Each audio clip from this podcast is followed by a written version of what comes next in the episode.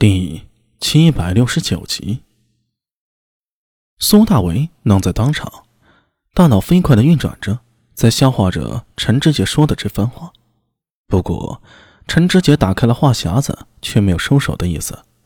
他摆了摆手，似乎意犹未尽的说道：“接着说真东突厥之事。”一边盯着东突厥的同时，太宗也开始施展妙计。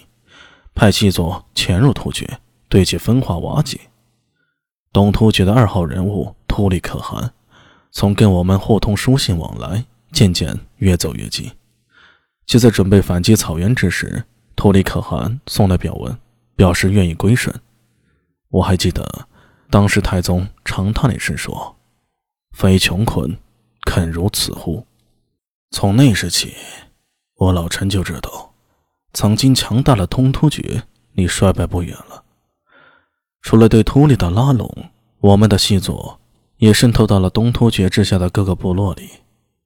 东突厥东部的契丹等部落很快归附了我们。东突厥西北部的须延图汗国也绕过了大半个草原来长安朝见，变成了大唐册封的镇州皮嘎可汗。一统草原的东突厥汗国。在大决战开始前，就已经被太宗步步为营的策划瓦解成了一盘散沙了。听到这里，苏大伟忍不住又倒吸了一口凉气。难怪后世伟人说：“自古能者将军者，无出李世民之右。”这位大唐太宗皇帝断的是好手段，上兵伐谋，其次伐交，攻城为下，攻心为上。原来兵书上说的东西啊！具体是这样用的。陈知杰说的这些，不但没让苏大伟产生对西突厥的顾虑，反而让他生出热血沸腾之感，真恨不得生在太宗时代，随着太宗挥鞭，将曾经侵入大唐那些异族逐一踏平。大总管，既然如此，我们何不……你小子别废话，听我说完。陈知杰不高兴地瞪了他一眼。继续说道：“到了贞观三年八月，一直负责对突厥情报的张公瑾传回一个重要消息：突厥兵年大雪，六畜多死，国中大累，吉利用度不及，腹中敛诸部，有时下不堪命，内外多叛之。张公瑾说，此时大唐出兵有六大必胜理由。到了这时候，太宗方说。”可以出兵了。此战，我大唐以倾国之力发动十余万大军，分六路出击。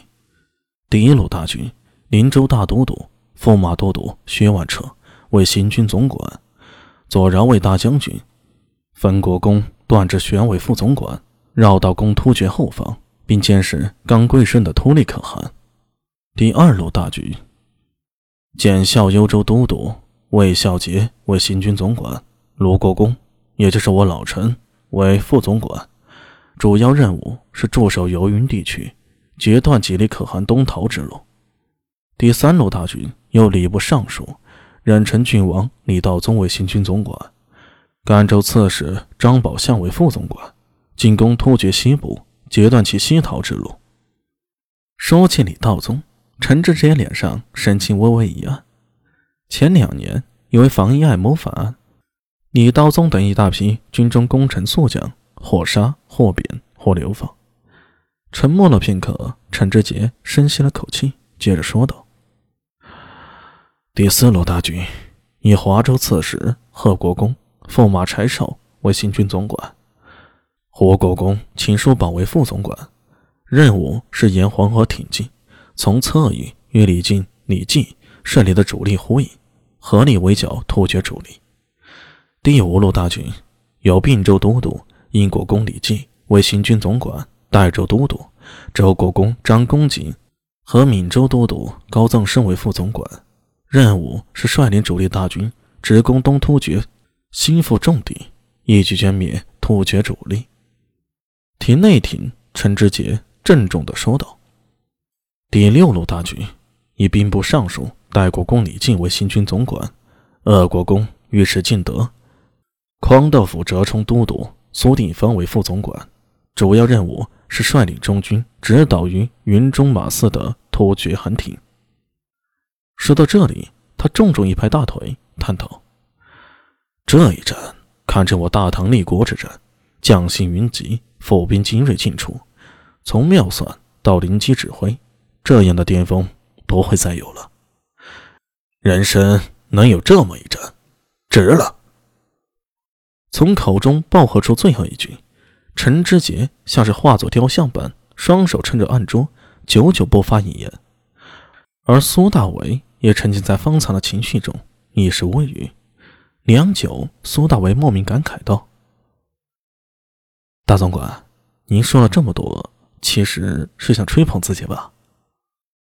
怎么？难道你觉得我老陈不是名将？”陈咬金大怒。挺起胸膛，随手就抄起桌子上的东西给扔了过去。苏大为忙摆手道：“啊，名将，鲁国公绝对是名将中的名将，开国名将到现在还能有你这样的身手和精神头，找不出第二个了。”哼，这还差不多。